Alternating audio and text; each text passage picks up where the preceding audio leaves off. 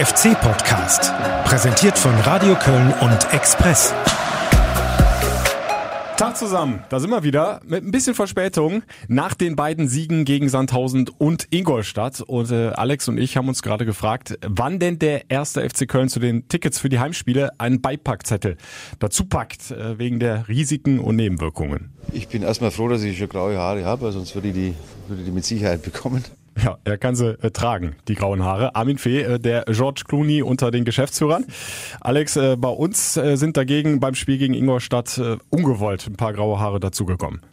Ja, es war äh, erneut so, dass du halt irgendwie immer das Gefühl hattest, äh, sobald die den Ball nach vorne spielen, geht irgendwas für die. Ähm, das ist eines Spitzenreiters eigentlich nicht würdig, aber äh, es läuft zurzeit immer noch so. Ja, wobei es in den ersten 35 Minuten fand ich eigentlich ganz okay war. Da, da war die Balance in Ordnung, defensive, offensive. Der FC hätte eigentlich auch 1, 2, 3, 0 in Führung gehen müssen. Serrode alleine 200-prozentige auf dem Fuß, auf dem Kopf. Mhm. Aber dann mit äh, der Pause kam dann irgendwie der Bruch rein. Dann die Führung durch Sonny Kittel in der 53. Ja, und dann äh, dachtest du, jetzt nimmt das Drama seinen Lauf, ähnlich wie gegen Paderborn. Ja, sah teilweise so aus, ne, dass halt irgendwie, äh, die hatten ja durchaus auch äh, Gelegenheiten, das auszubauen. Der Olle Marvin Martip, wir kennen noch gut, ne? Mit Hatte seinem, sogar Geburtstag an ja, dem Tag. Ja, mit seinem Hinterkopf an den Pfosten. Wenn das Ding reingeht, glaube ich, da kommen die Kölner nicht mehr wieder, obwohl äh, äh, Comeback-Qualitäten haben sie, haben sie auch gestern wieder bewiesen. Ne? Ja, und sie haben Simon Terodde. Ja. Elfmeter rausgeholt von Marcel Risse, ja, und dann kam die Wende. Jetzt die Chance für Simon Terodde in der 70. Minute vor der Südkurve zum 1 zu 1. Proteste natürlich der Ingolstädter. Terodde bislang ein sehr sicherer Elverschütze. Ball ist freigegeben. Terodde gegen Knaller. Terodde und das Tor! Unten rechts rein, Simon Terodde, neunter Saisontreffer, 1-1, das Spiel ist wieder offen. Ja, in der Halbzeit hatte ich ein bisschen ein schlechtes Gewissen, weil wir 30, 35 Minuten richtig, richtig guten Fußball gespielt haben. Und stand ich einmal äh, frei vom Tor und ähm, habe ich die Mannschaft le leider ein bisschen im Stich gelassen. Fast im Minutentakt hier, eine Ecke nach der anderen und eine muss doch jetzt mal durchrutschen. Wieder Louis Schaub. Und der Ball kommt. Wieder auf den ersten Pfosten. Terodde! Tor! Tor! Tor! Tor! Terodde! Oder gibt er ihn nicht? Gibt er ihn oder gibt er ihn nicht? War ein bisschen unglaublich, weil der Linienrichter die Fahne gehoben hat. Äh, ich habe ihn auch nochmal gefragt nach dem, äh, nach dem Spiel. Er meinte, er wollte signalisieren, dass der Ball auch wirklich drin war. Das habe ich aber schon, schon gesehen. Er gibt ihn 2 zu 1. Die Führung. Doppelpack wieder mal von Torrodde. Ja, ein sehr glücklicher Sieg. Die Leistung der Mannschaft war, ja, ich sag mal, bis auf den Kampfgeist nicht so besonders. Sah ja zwischenzeitlich nicht so aus, als würde der FC das nochmal packen, aber zum Glück hat es ja dann doch geklappt. Ja gut, der Terror hätte in der ersten Halbzeit natürlich schon nach 30 Minuten zwei Dinger machen können. Ja, aber trotzdem, so Drecksspiele muss man in der zweiten Liga gewinnen. Ich wusste gar nicht, dass du hellseherische Fähigkeiten hast. Ja, ja da ne? muss mal einer durchrutschen. ja, Wahnsinn. Ja, ja, Louis Schaub hat ja schon in Sandhausen ja. geklappt mit der Ecke. Ja. Und dann auf den ersten Pfosten, zack, ist das Ding drin, ne? Ja, machen sie gut, ne? Und ähm, das ist äh, in der Tat, also Terodde ist der Wahnsinn, ne? 99 Treffer jetzt in der zweiten Liga. Ähm, in Sandhausen war es ja schon, da hat er auch wieder eins gemacht. Also ähm, der trifft, wie er will dritter Doppelpack, glaube ich, mhm. ne, wenn ich richtig mitgezählt mhm. habe. Im Grunde ja in äh, fünf Ligaspielen, weil wir erinnern uns, die ersten beiden saß ja erstmal nur auf der Bank, kam hinten raus, nochmal rein.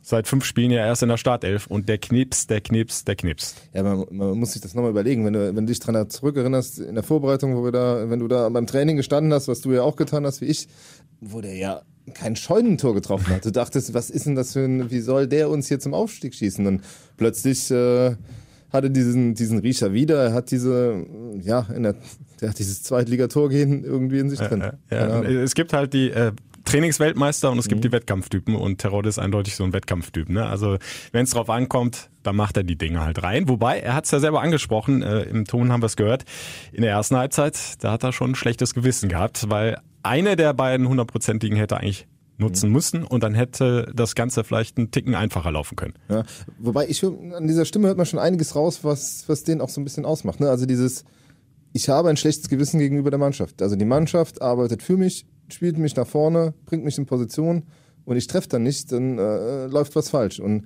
da aber nicht aufzustecken, nicht den Nebenmann anzuschimpfen, sondern, sondern einfach weiter auf die nächste Gelegenheit zu warten und den dann reinzumachen, das macht halt einen klasse Stürmer aus und das ist äh, ist bei Simon so, was auch noch hinten raus mir auffiel, als er dann über die Tore sprach, das eine, da spricht er dann über Risse, der den Elfmeter rausholt, bei dem anderen spricht ja. er über Schaubi, der, den, der die Ecke reinlegt, also und gar nicht über sich. Also der ja. redet dann über die anderen, nimmt sie mit und äh, schafft halt so auch eine Atmosphäre, die dafür da ist, dass die anderen ihn als Zielspieler sehen und auch gerne sehen.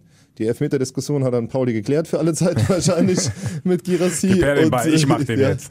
Oder, oder, oder äh, Cordoba. Und ähm, ja, das wird wohl äh, äh, auch nicht mehr diskutiert. So Und ähm, deshalb haben wir da einen, den absoluten Go-To-Guy und äh, das würde er sich wohl nicht mehr nehmen lassen. Ja, und diese Bescheidenheit, ähm, die wird den Trainer sehr freuen, Markus Anfang, denn äh, der hasst ja nichts mehr, als irgendeinen Spieler herauszuheben. Der denkt immer, mannschaftlich und äh, das hat er auch auf die Frage getan, ist der FC abhängig von Simon Terodde? Hier ist seine Antwort. Die Mannschaft ist auch zurückgekommen. Nicht Terodde alleine ist zurückgekommen. Der Simon will sich auch gar nicht in den Vordergrund stellen, aber er ist halt einfach aufgrund der Situation, dass er vorne immer der Abnehmer sein kann. Und wir sind froh drum. Ich wäre auch froh drum, wenn es John wäre, ähm, Siru oder wer auch immer. Es geht nicht um einzelne Spiele, es geht darum, dass wir Abnehmer haben. Im Moment ist es Simon und wir freuen uns natürlich um jede Möglichkeit, die er dann verwerten kann. Aber das sind alles herausgespielte Torchancen und äh, ist ein Verdienst der gesamten Mannschaft. Da hat er recht. Nur ist natürlich äh, für uns Journalisten immer etwas schwierig, wenn du äh, jedes Mal einen Trainer fragst und eine Stimme zu irgendeinem Spieler haben willst und der erzählt dir einen von der Mannschaft, das willst du im Moment gar nicht hören. Ja. Aber ähm, ja, Trainersprech ist nun mal so heutzutage und da müssen wir, glaube ich, als Journalisten durch. Er, er muss halt an alle Spieler im Kader denken. Das ist der Job des Trainers. Klar, hast du recht. Für, für die Geschichten nicht immer zutragend, ja. die Aussagen von Markus Anfang. Ja, aber er sagt, ist ja auch, äh, er sagt ja auch mantraartig, jeder kann spielen, aber du siehst halt, äh, es spielen doch tendenziell die gleichen. Ja, ja. Also äh, das Mittelfeld äh, haben wir ja überlegt, weil er angeschlagen war. Dominik Drexler bekommt jetzt eine Pause, aber auch da hat Markus Anfang an gesagt, ne, ich vertraue dem alten Personal, beziehungsweise gerade ihm, den er ja auch schon lange aus Kiel kennt, scheint ein unverzichtbarer Spieler für ihn zu sein. Ja, und ähm, für den, also obwohl er ja diesen Plan, äh, Hector in die Mitte zu schieben hatte, um halt einfach auch ähm, ja, da defensiv vielleicht ein bisschen mehr Stabilität reinzubekommen, also in den letzten Wochen. Dann setzt er halt links raus, was eigentlich ja auch nicht so seine Wunschposition ist. Äh, Domme scheint mir so ein bisschen gerade dran zu verzweifeln, dass er die Bude nicht trifft. Er hat gestern in der zweiten Halbzeit, glaube ich, drei, vier, fünf, sechs Mal draufgeschossen, ist immer hängen geblieben. Ja, der würde so gerne mal sein erstes Tor machen, aber es funktioniert noch das Wird, das wird kommen, ja, garantiert. Aus, ja. Wer so fleißig ist und so viel arbeitet, ja. der wird irgendwann zwangsläufig belohnt. Äh, Louis Schaub in Sandhausen, ja, der Matchwinner mit einem Treffer und einer Torvorbereitung. Jetzt gegen Ingolstadt, nicht immer der glücklichste. Manchmal hat da irgendwie so ein bisschen noch das, das Spielglück gefehlt, um mal zu, vorbeizukommen im Dribbling, aber auch eher weiter in richtig starker Form, finde ich. Ein Spieler, ja, den du immer schwer ausrechnen kannst, der was Überraschendes macht, mhm. der die Bälle haben will und damit auch was anfangen kann. Und äh, der halt äh, diese Standards auf ein neues Niveau bringt. Ne? Also ja. du, du, hast im Grunde das zweite Spiel in Folge über Standards gewonnen. Also das äh, spielerisch war das äh, in Sandhausen unter aller Kanone, muss man sagen. Und äh, gestern zwar 30 Minuten ganz ordentlich, aber dann brach es ja auch irgendwo weg und dann kämpfst du dich rein. Und wenn es dann halt spielerisch nicht klappt, dann musst du halt mal eine Ecke geschenkt bekommen. Wir sollten nicht vergessen, vor zwei Wochen oder äh, drei haben wir, äh, nee, zwei waren es, ne? Gegen haben wir laut über den Schiri geschimpft. Ja. Gestern hatten wir mal Schiri Glück, also es gleicht sich dann doch Vielen irgendwo Dank, aus. Herr Arning. ja. Und äh, schenkt in der Ecke, die dann zum Elfmeter führt. Äh, deshalb hat Timo, glaube ich, auch von einem relativ glücklichen Erfolg dann am Ende gesprochen. Hm. Ähm, ja, also dann machst du es halt mal über Standards, äh, was auch eine klasse Mannschaft ausmacht, wenn es mal einen Tag nicht läuft dann die Dinge halt eben über den ruhen Ball nach Hause zu bringen. Spielerisch hat's überhaupt nicht gepasst. In Sandhausen hast du angesprochen, dafür in Sandhausen aber in der Defensive, da haben sie sehr wenig zugelassen. In der ersten Halbzeit, ich habe es vorhin angesprochen, sah das eigentlich auch ordentlich aus, jetzt gegen Ingolstadt. Ja. Aber dann kamen irgendwie die alten Probleme wieder und Timo Horn musste mehrfach retten für die eigene Mannschaft. Ja, wir setzen nicht äh, so das um, was der Trainer uns eigentlich mit auf den Weg gibt. Äh, da fehlt so ein bisschen in der Restverteidigung. Oft sind wir dann einen Schritt zu spät und äh, ja, ähm, dann passiert es, dass Ingolstädter teilweise auch Bälle dann Flanken im 16er annehmen, annehmen können und das geht einfach nicht. da müssen wir enger Mann sein, die Zweikämpfe gewinnen, das ist immer die Basis. Und wenn man das halt ähm, ja, zumindest in Teilen des Spiels dann vermissen lässt, dann kommt jeder Gegner zu Torchancen. Es ist im Grunde immer das Gleiche bei den Gegentoren. Sie sind gar nicht in Unterzahl, also es ist kein klassischer, kein klassisches ausgekontert werden. Hm. Aber äh, sie stehen einfach zu weit weg von den Männern. Ja, also ich wollte nur einmal, äh, zumindest äh, meinen persönlichen Eindruck, auch in, in Sandhausen war das defensiv nicht äh, äh, der, der Quantensprung, sondern du bist auf den Gegner getreten, der hat einfach 0,0 offensive Qualität gehabt. Ne? Also das muss man auch mal sagen. Wenn die, die hatten auch ihre Szenen, wo du eigentlich nur noch einen Pass gebraucht hättest, sondern wäre es äh, wär's eine riesen Chance gewesen, aber äh, da hatten sie alle ein bisschen Holzfüße vorne. Ähm, und äh, auch gegen, gegen, gegen Ingolstadt gestern, du merkst halt immer, ich habe eben mit Armin Fehn noch telefoniert und genau über das Thema nochmal gesprochen. Die, äh, du merkst halt ganz oft, du bist zwar mit sechs Mann hinten, so, aber die sind dann fast äh, auf einer Höhe mit Timo Horn und die, der Gegner steht dann ein bisschen im, im äh, Rückraum frei und kann im Grunde im Strafraum machen, was er will. Das zentrale Problem, sagt Armin Fee gerade eben nochmal, und der war auch nicht zufrieden, hat auch nochmal gesagt, ähm, äh, ich mache mir Gedanken, wie wir besser Fußball spielen, weil wir spielen noch nicht gut, ähm, ist halt, ähm, dass du die Angriffe früher gestoppt bekommen musst. Du kannst Aha. nicht anfangen, im 16er Zugriff zu haben, weil da kannst du nicht mehr hingehen. Du musst die Leute im Mittelfeld gestellt bekommen, dann musst du auch nicht 50 Meter nach hinten rennen und Kräfte vergeuden. Du musst früher den Gegner gestellt bekommen. Und das ist die zentrale Aufgabe in den nächsten Wochen, die du noch überhaupt nicht hinbekommst. Und ich, äh, äh, trotz aller Auswärtsstatistik, ich kann nur vor am Freitag warnen, weil da wird eine Mannschaft, also dieser Jeff Saibé, der macht eine Riesenarbeit, der weiß Mhm. genau, wie er seine Mannschaft einstellt, aber wir kommen sicher nachher nochmal zu Bielefeld. Ähm, aber äh, da wird die nächste Herausforderung auf diese Abwehr zukommen und so wie du das äh, am Dienstagabend gemacht hast, wird es nicht funktionieren. Ich äh, erinnere mich an eine Szene in der zweiten Halbzeit. Angriff über die linke Seite, Flanke aus dem Halbfeld. Gefühlte Ewigkeit unterwegs und der Angreifer kann im 16er den Ball mit der Brust annehmen und in aller Ruhe ablegen. Dann kommt der Torschuss und du hast Dusel, weil der wurde gerade noch so abgeblockt, geht knapp vorbei oder drüber, ich weiß nicht mehr genau. Das war so eine typische, typische Szene, wo Ja. einfach komplett der Zugriff fehlt, wo du zu weit weg bist vom Mann Das geht und die Aggressivität geht überhaupt nicht ab passt. Dem, ab dem Ballverlust los, du hast keine Staffelung mehr, keine Zuordnung mehr. Äh, äh, ich frage mich zurzeit auch, was, äh, also man hat ja die ganze Vorbereitung den Eindruck gehabt, dieser Tisch- Tischers ist der geniale Abwehrorganisator, der kriegt zurzeit auch keine, äh, das ganze Ding nicht gelenkt. Und ähm, ja, also das, äh, äh, also du kannst froh sein, dass du in der zweiten Liga kickst und gegen Mannschaften kickst, die nicht aus jeder so einer Gelegenheit dann eine riesen Chance machen. Wir haben am Geisbockheim natürlich den Trainer auch zu der Problematik nochmal befragt. Markus Anfang und die Erklärung für die Probleme gegen Ingolstadt äh, sind diese hier. Ja, es hat auch ein bisschen mit Mut zu tun. Ne? Du musst ja auch Selbstvertrauen haben. Du, du, musst es auch, du musst dich auch dran gewöhnen, dass du so hoch verteidigst. Und äh, das war in der letzte, im letzten Jahr nicht so hoch verteidigen. So, und das, das musst du halt, musst du halt reinbekommen. Weil du hast eher das Gefühl, oh, hinter mir ist ein Riesenraum. Wenn ich den Ball, wenn ich den Zweikampf nicht gewinne, dann kann man halt einen Konter kriegen. Aber äh, darauf müssen wir uns auch ein- einlassen und deswegen müssen wir halt mutig verteidigen. Und das haben wir dann ab der 60. wieder richtig gut gemacht. Gerade Lasse hat dann sehr, sehr mutig nach vorne verteidigt und da haben wir auch wieder viele Balleroberungen gehabt. Also bei Lasse war sehr lustig, dass ich ähm, heute Morgen runterkam und äh, mein Sohnemann, der jetzt, jetzt erstes Schuljahr, der äh, schnappt sich morgens immer den Express und liest sich dann als erstes die Noten durch. Und da habe ich direkt einen verpasst bekommen, weil ich ihm, weil ich ihm Lasse eine 4 bekommen, gegeben habe und er hat es am Fernseher War ich übrigens auch drüber verwundert. Ja, also, ist ich habe ein bisschen besser Ich gesehen. dem- hab dem Lasse eben eine, eben eine WhatsApp geschickt und habe gesagt, Entschuldigung, ich äh, eine Note besser hätte durchaus gut getan. Aber das war wirklich der erste Spruch heute Morgen. Wieso bin ich vier? Und ich so, okay, Mats, hast vielleicht recht. Äh, die, ähm, äh, äh, da ist mir einer durchgegangen. Äh, wenn man mit Schluss fertig sein muss, kommt es vielleicht auch mal so, dass man sich mal um eine Note verhaut. Wie gesagt, äh, äh, auch hier über diesen Kanal, Lasse, sorry, du hättest eine 3 verdient gehabt. Allein wegen der ganzen Kopfballduelle, die du gewonnen hast. Okay, im nächsten Spiel gibst du einfach eine Note besser, als du eigentlich vorhast. Versprochen.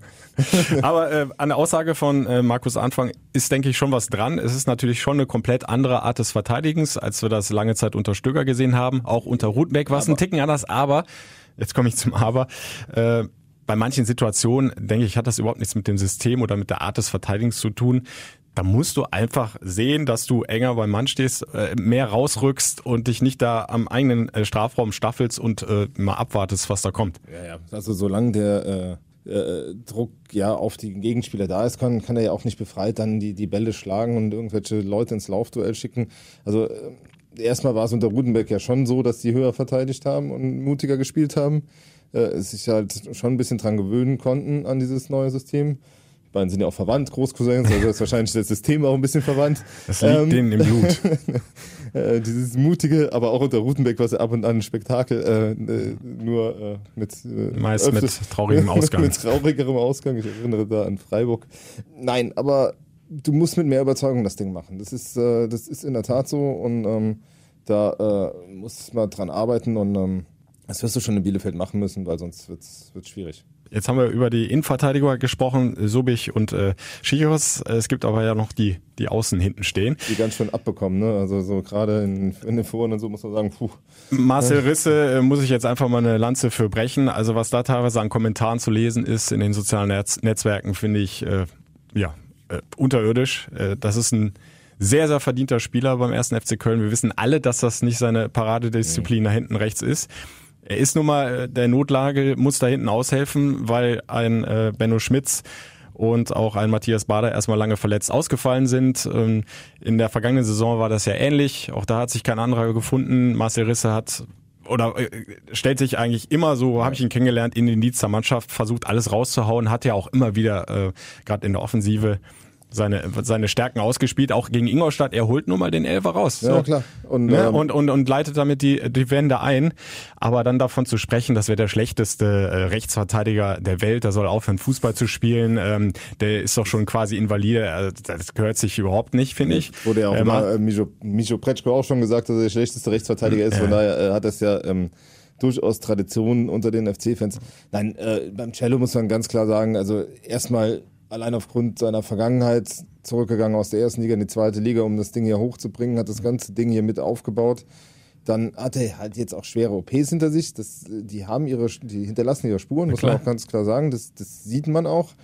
Man darf auch nicht vergessen, dass der immer wieder Einheiten verpasst, weil halt irgendwie die Adduktoren zwicken oder das Knie mal dick wird oder, oder so. Und trotzdem riskiert er auch ein Stück weit seine Gesundheit und vielleicht sogar, wer weiß, ob der nachher auch Folgeschäden dadurch hat. Ich meine, ich glaube, der müsste, äh, was das Geld angeht, sich nicht mehr auf dem Platz äh, den, den Hintern aufreißen. So, und macht es trotzdem. Und äh, da hat er auch unseren Respekt verdient und er hat halt einfach, was man auch sagen muss, der hat ja zwei Rechtsverteidiger gekauft, die äh, waren zum Teil noch nicht fit, jetzt werden sie langsam fit, aber es macht mir derzeit nicht den Anschein, als äh, hätten die das Vertrauen, dass du auch äh, von dem Trainer, dass, du, dass er sagt, äh, egal ob noch ein bisschen was fehlt, ich schmeiß dich rein. Passiert ja nicht. Also, ja. und Bader hat er reingeschmissen und wir haben gesehen, dass es. Gegen äh, Paderborn Riesenprobleme gehabt auf seiner es nicht Seite. funktioniert.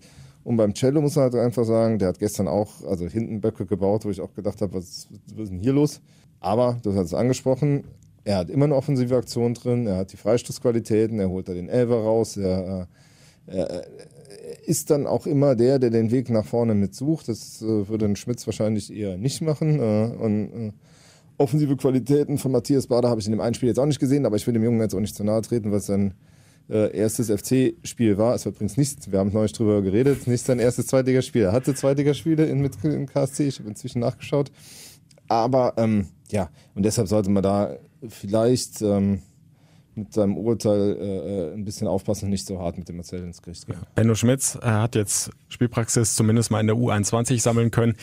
Hat, äh, hat leider auch ne? nicht wirklich Erfolg gebracht. Klare ja, Niederlage. Die U21 wartet weiter auf den ersten Sieg. Ja, also unser Golffreund Simon Zoller, drei Uhr Paar beim 0 zu 3. Mhm. Aber äh, ja, also mit Zoller, mit Schmitz, äh, wer war der dritte, der dabei war? Hauptmann. Hauptmann, genau. Äh, 3 verloren ja. bei Dortmund Amateuren. Äh, ja, auch die zweite Mannschaft geht eher schwierigen Zeiten entgegen. Also was heißt auch.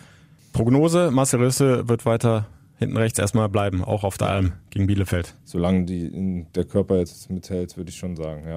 Auf also, der, ja, ja was, was ich halt auch sagen will, es war ja nicht nur Cello, der Probleme hatte, auch äh, auch Jannis hat sich da bei dem Gegentor wieder übertölpeln lassen. Ähm, das, das, äh es ist oft so, dass er die Grundlinie nicht zumacht. Ne? Ja, der, ja, der Gegenspieler kann sich immer noch um ihn rumdrehen und ja. dann quer reinpassen. Und äh, auch der hat das Problem, der kommt immer erst in den Zweikampf, wenn er schon im Strafraum ist und dann kann, traut er sich nicht hinzugehen, weil er keinen Elfmeter riskieren will. So, und das, äh, das, das muss er halt anders hinbekommen. Dann muss er vorher stellen irgendwie, weil äh, ich muss ja wirklich auch sagen, dann jetzt mal auf der anderen Seite, ähm, also wurde auch nicht irgendwie mit einer 5 abgestraft oder so, weil er halt einfach nach vorne immer wieder Aktionen hat, wo du sagst, das kann schon die was Flanken, sein. Die, ja, die sind schon äh, meistens erste Sahne. Also ja. sie kommen richtig schön mit Schnitt da rein, mit Druck. Ja, schwer muss, zu verteidigen. Ja, deshalb muss, deshalb muss man sagen, dass äh, und das ist das Gute jetzt wiederum. Und da war ich eben mit, mit, mit Kollege Fee auch auf äh, einer Wellenlänge dann.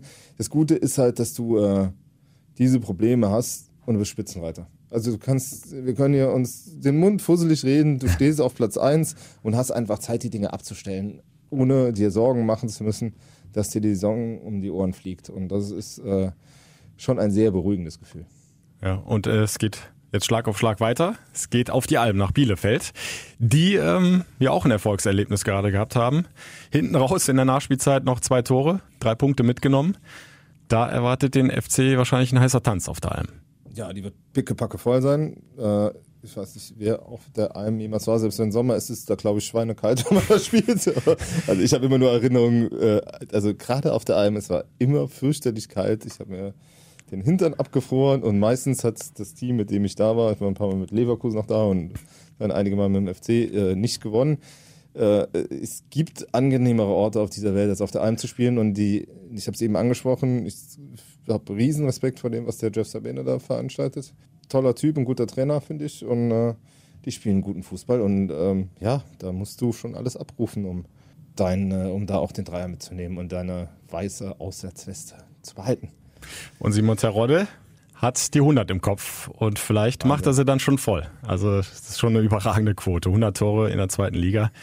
Ist er fast an Bruno Labbadia dran, ne? Der hat knapp über 100, 101, 102 oder so. 101. 101. Lustigerweise hat er doch einige davon auch auf der Alm geschossen, ne? Also könnte er da ja. an, der, an der alten Wirkungsstätte da irgendwie äh, den übertrumpfen. Die 100 hat er im Kopf, wobei er dann natürlich auch lustig mit der Situation spielte. Äh, es könnte ja auch passieren, dass er zehnmal nicht trifft und wir alle nur noch drüber reden. Ja. Das Habt da schöne Geschichten im Blatt. Ja, genau. Ich fürchte, den Gefallen wird er euch nicht tun. Nee, das dauert nicht lange nee, nee. mit der 100. Das, äh, Bin guter Hoffnung, dass das am Freitag klappt. Schade, ein paar Geschichten wären mal nicht schlecht, aber ähm, ich gönne ihm auch den, das 100. Tor, auch das wäre eine schöne Geschichte. Oder Drexler macht dann endlich seine erste Bude. Es sei ihm gegönnt. Ja. Also, also, der FC wird auch da wieder der Favorit sein. Mhm wird das auch annehmen, aber auch äh, Armin Fee hat nochmal gesagt, äh, bei aller Favoritenrolle, diese Zweitligasaison äh, ist und bleibt eine schwierige. Mit dem Bekennen, was, was du machen musst, ist ja selbstverständlich, ja, dass du als erster FC Köln äh, natürlich das Ziel hast, aufzusteigen, aber zu wissen, dass es, äh, dass es schwierig wird. Und das sieht man auch, das sieht man in jedem Spiel. Ich habe noch kein Spiel jetzt gehabt, wo ich äh, ganz ruhig äh, auf der Tribüne gesessen bin. Ja, das beste Beispiel ist ja nicht der erste FC Köln, sondern eigentlich der Hamburger SV oder eigentlich beide, die halt äh, gegen Paderborn und der HSV gegen Regensburg da fünf Gegentore zu Hause bekommen. Das heißt, wenn du nicht ordentlich verteidigst in dieser zweiten Liga, dann kannst du auch die tollsten Individualisten haben. Äh, du wirst trotzdem Probleme bekommen. Und ähm, ja, also äh, ich glaube, dass in, in Hamburg, die spielen jetzt äh, am Donnerstagabend noch in Fürth. Also da wissen wir noch nicht äh, genau, wie es da aussieht, aber da könnte schon am Sonntag auf ein äh, Hop- oder Top-Spiel für ein Titz hinauslaufen. Ähm, ich finde halt, also das ist meine persönliche Meinung, äh, so Fußball spielen mit, als hättest du Testegen im Tor und du hast nicht Testegen im Tor, mhm. ist schwierig, weil du halt jedes Mal ein Gegentor quasi provozierst. Mein persönlicher Tipp ist ja sowieso, dass ähm, Hamburg mit Peter Stöger eine Saison in der Aufstellung ah. Das ist meine, meine, meine persönliche These. Ich bin gespannt, ob sie, äh, ob sie am Ende äh, wahr wird, aber ähm, das habe ich irgendwie schon seit dem Sommer im Gefühl, dass der da irgendwie anhört. Ich bin mal gespannt. Ob ich, den Peter ich würde das sehe. nicht ausschließen. Ich glaube, da ist deine Vermutung gar nicht mal so dumm. Wäre definitiv ein Kandidat, der Ruhe in einem Verein bringen kann, der, der gut mit, mit der, umgehen kann. Genau, mit der Öffentlichkeit umgehen kann, Große sehr kommunikativ. Weiß, wie man aufsteigt, ja. hat er mit dem FC bewiesen. Ja, der einzige Manko ist, äh, passt nicht so gut in Anzüge wie Bruno Labbadia, aber ähm, vielleicht können die Hamburger auch darüber hinwegsehen. Wir haben Armin Fee äh, gerade im Ton gehört und äh, wir bleiben jetzt bei Armin Fee und machen jetzt mal einen Themenwechsel vom Sportlichen ja, zum Vereinsinternen. Armin Fee hat sich nach dem Spiel gegen Ingolstadt nämlich auch noch zum Neubesetzung äh, des Aufsichtsrats geäußert. Dahin ging zumindest mal die Frage des Kollegen. Jörg Jakobs ist ja neu in den Aufsichtsrat berufen worden. Aber was dann kam, äh, hat uns alle, glaube ich, überrascht. Äh, das war eine deftige Schelte in Richtung Mitgliederrat. Wir haben schon genügend im Verein, vor allem im Mitgliederrat, die Vollamateure sind ja, und, und äh, meinen, sie müssen den Verein übernehmen. Was ich äh, auch selten erlebt, dass man in einem Club äh, in der Spitze zwei, zwei solche Leute sitzen hat, vor allem einen ja, mit dem Doppelnamen, ist äh, unerträglich. Ja, früher hieß er der mit den Haaren unter Overath, für Wolfgang Overath, jetzt ist er der mit dem Doppelnamen. Es geht Stefan hier um, Müller-Römer. Es geht um Stefan Müller-Römer, genau, Chef des Mitgliederrats. Ähm, da ist dem lieben Armin Fee offenbar mal der Kragen geplatzt. Ähm, in der Deutlichkeit schon überraschend, weil der sich eigentlich aus den politischen Themen bisher herausgehalten hat. Mhm. Dass es äh, diese Differenzen gibt, gibt zwischen äh, Vereinsführung und Mitgliederrat, ist ja nicht ganz neu. Mhm. Aber dass das jetzt mal einer in der Position so offen und äh, ja, deftig ausspricht, ist dann schon überraschend und vom Ton her nicht unbedingt ratsam gewesen. Ja, diese, diese Aussage, zumal er ja erstmal zumindest am Anfang des Tons den kompletten Mitgliederrat da als Vollamateure hinstellt. Ja, ist schon, ist schon, äh, Und das ist ja nun mal kein unwichtiges Gremium im Verein. Erstmal ist es schon starker Tobak, das muss man schon sagen. Äh, Auf der einen Seite sind die, was das Fußballgeschäft angeht, Amateure, das ist richtig. Also da hat er vielleicht nicht ganz unrecht. Sind die im Präsidium aber, glaube ich, dann auch. Die Problematik ist halt, da spricht ein Angestellter des Vereins in Richtung des eigentlich höchsten Mitgliedervertretergremiums und äh, greift die halt verbal an. Und das halt nur fünf Tage nach, oder nee, drei Tage, nachdem äh, Alex Werle bei uns im Interview gesagt hat, äh, er könne ja jede sachliche Diskussion verstehen, aber persönliche Ein Anfeindungen äh, könne er nicht nachvollziehen und das wäre eine Verrohung der, der Sitten und deshalb würde sich niemand mehr für ein Ehrenamt zur Verfügung stellen. Deshalb finde ich den Zeitpunkt doch überraschend. Und äh, ich habe allerdings auch eben dann versucht oder äh, bei Armin Fee nochmal nachgehört, ob er das irgendwie ähm, im Affekt gesagt hat, aber er sagt halt, nee, ich habe jetzt einmal was gesagt und vielleicht äußere ich mich nochmal, aber das, das war es dann jetzt mal. Also bleibt bei seiner Aussage. Muss man dann so hinnehmen. Ich weiß nicht, ob man so viel Öl jetzt ins Feuer gießen muss. Äh, Ne? Ich wollte gerade sagen, es, es heizt die Stimmung ja unnötig auf. Es Ja, ist ja nicht mehr lang hin bis zur Mitgliederratswahl, bis zur Mitgliederversammlung, äh, zwei Wochen jetzt noch. Ja. Wir müssen jetzt Mit- mal kurz erklären, glaube ich, worum es dann Ja. äh, für den, der, der nicht so äh, drin ist, geht. Jetzt bei der Mitgliederversammlung äh, wird der Mitgliederrat neu gewählt. Äh, interessant dabei ist, es gibt 41 Kandidaten für 15 Plätze. Ähm, was im Hintergrund seit Monaten eigentlich geschieht, ist, dass äh, beide Seiten, also ich nehme mal jetzt äh, das Sammelbecken Vorstandskritiker in Anführungszeichen äh, stellt so seine Truppen auf und dann äh, muss dann äh, hat auch der Vorstand so seins getan, um Kandidaten, die halt eher ihre Meinung vertreten, äh, auch in, in, äh, zur Wahl zu stellen. Und äh, bei dieser Wahl gibt es ein, eine Besonderheit, du kannst halt als Mitglied Ja oder Nein wählen. Ja. Und das Ja-Nein-Verhältnis wird dann am Ende gewertet. Das heißt, äh, schaffe ich es, jemanden zum Feindbild in Anführungszeichen aufzubauen, kriegt er unter Umständen mehr Nein-Stimmen, dann kann er auch mit vielen Ja-Stimmen noch aus dem, aus dem Gremium fliegen. Ähm, das macht das ein bisschen problematisch, da persönlich Einzelne anzugreifen, weil du unter Umständen da Einfluss auf die Wahl nimmst. Ich kann ein bisschen nachvollziehen, äh, warum Armin Fee vielleicht jetzt der Kragen geplatzt ist. Also es hat sicher damit zu tun, dass es einen Satzungsänderungsantrag der Kollegen Tuchscherer und Henze gibt, die darauf hinführen, dass die Geschäftsführung quasi ihre, auf Verlangen ihre Bücher dem Mitgliederrat öffnen muss.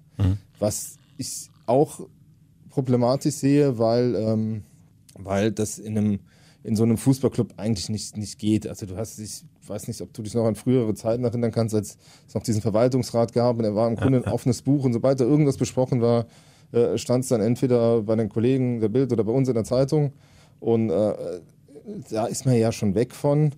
Und äh, das gibt's ja auch nicht mehr. Und das auch, es gibt's auch nicht mehr, obwohl der mit dem Doppelnamen, also Stefan Müller-Römer und der Carsten Wettig mit in diesem gemeinsamen Ausschuss sitzen und die Sachen mit abnicken. Das heißt, es äh, gab eigentlich kein Leck in den ganzen Jahren, ist äh, vielleicht eine größere Geschichte rausgekommen, das war die Schmatke-Abfindung, die, die dann bei mir mal stand, Ähm, aber äh, die auch nicht aus dem Gremium sein muss oder so. Ich möchte jetzt ungern darüber, äh, darüber sprechen, wo das herkam, aber es gab halt im Grunde ähm, ja keine Geschichten, die irgendwie da rausgekommen sind so und das, das muss man sehen. Also ich sehe diesen Antrag auch problematisch äh, und äh, ich weiß, dass die Geschäftsführung den als persönlichen Angriff auf sich selbst nimmt. Das ist das eine. Das zweite war jetzt diese Berufung von Jörg Jakobs. Da gab es offenbar äh, eine frühzeitige Information des Präsidiums und dann kam am Ende letzter Woche ein Fragenkatalog der Mitgliederratsbosse äh, zu dieser Personalie, weil denen die Abrufung des Jon Stobbe, der vorher da war, nicht ganz so gepasst hat. Äh, es gibt auch Gründe, warum der an den Verein gebunden werden sollte, weil er halt einfach ein super Immobilienfachmann ist und in Sachen Stadion dem Verein sicher helfen könnte. So, und diesen Fragenkatalog hat das Präsidium halt nicht beantwortet bis am Montag meines Wissens.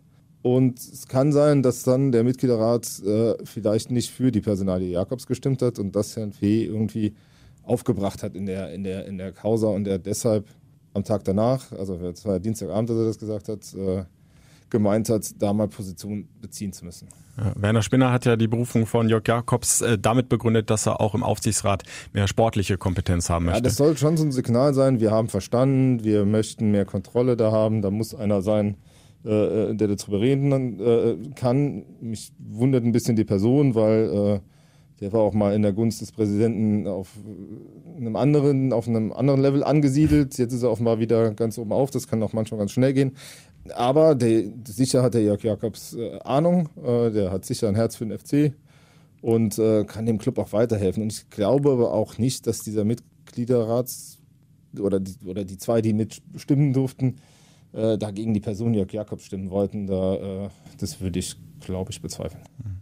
Du hast versucht, auch mit Stefan Müller-Römer zu sprechen. Ja, ich, wir haben kurz gesprochen, aber er wollte sich äh, zu der Thematik jetzt erstmal nicht äußern. Ich, äh, der, ähm, der war natürlich auch, ich glaube, ist gerade auch im Urlaub etwas überrascht über, den, äh, über die Attacke und ähm, lässt die, glaube ich, jetzt erstmal für sich stehen. Mal gucken, ob sich noch wer äußert heute. Ich glaube, es hat auch wenig Sinn, jetzt in der Öffentlichkeit da irgendwelche Grabenkämpfe auszutragen. Ja, und was, der was, eine schießt drüber und dann schießt du zurück. Eben.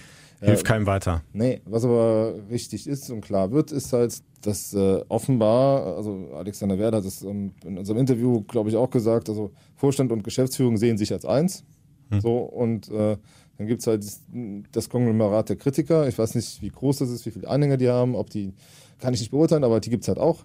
So, und äh, das weiter so ewig lange nicht mehr gehen wird, das äh, scheint allen klar zu sein. Also es kann jetzt schon, jetzt schon passieren, dass einige von diesen Vorstandskritikern einfach aus dem Mitgliederrat fliegen am, äh, in zwei Wochen. Vielleicht ist dann das Thema durch.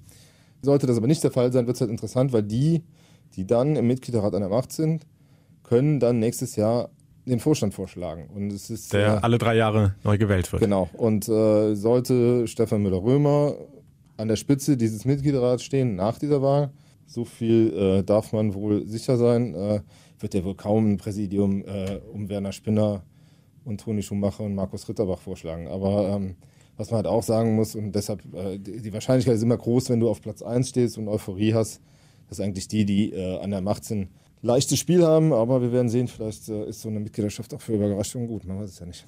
Die Diskussionen werden dann sicherlich weitergehen bei der Mitgliederversammlung. Wir können nur hoffen, dass es auf einem einigermaßen sachlichen Niveau dann alles stattfindet und der gegenseitige Respekt dann auch da ist. Ich glaube, das ist im Sinne ja, eines demokratischen Vereins dann auch mit das Wichtigste erstmal. Ja, ja, also das hat einfach. Äh, also eben ich erinnere mich noch an vergangene Zeiten, da ging es aber mal richtig deftig zu ja, auf Mitgliederversammlungen. Das, äh, das, das kann ja kein Mensch gebrauchen. Ja, die große Gefahr ist halt jetzt äh, äh, gerade durch diesen, äh, durch diese Emotionalisierung der Debatte, dass du halt jetzt wirklich äh, ins Persönliche abdriftest. Also auch das ist zu beobachten jetzt in, schon in der vergangenen Nacht, wenn du in die, in die Foren schaust, dass, ähm, dass dann von der einen wie von der anderen Seite halt geschossen wird und äh, eigentlich geht's dem Verein trotz dieses Abstiegs so gut, dass du so Sachen ausdiskutieren könntest.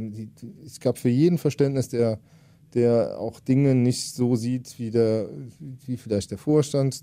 Ich verstehe auch den, der, der, der nicht glaubt, dass man Investoren unbedingt braucht, um, um den Verein weiterführen zu können. Nur sollte das halt ausdiskutiert werden. Wir sind in der Demokratie und dieser. Verein funktioniert eigentlich ganz gut so, auch mit dieser neuen Satzung. Ähm, man muss halt aufpassen, dass man es halt nicht übertreibt. Und ich glaube, dieser, dieser eine Antrag ist, ähm, ist halt schwierig, aber man sollte auch die Errungenschaften, die man eigentlich 2012 äh, nach langem Kampf, der damals stattgefunden hat, äh, sollte man vielleicht auch nicht einfach so über Bord werfen und sagen, hm, war doch alles schlecht, wir brauchen jetzt wieder einen Präsidenten, der alles zu sagen hat. Das muss ja auch nicht sein. Schließen wir das vielleicht ab äh, mit einer Passage aus der FC-Hymne, auch wenn es jetzt vielleicht ein bisschen kitschig klingt. Nur zusammen sind wir stark. In diesem Sinne, sowohl hoffentlich dann auf der Mitgliederversammlung als auch am Freitag dann auf der Alm gegen Bielefeld, womit wir wieder beim Sportlichen sind. und äh, da sind wir natürlich wieder live dabei. Ja, du am Radio.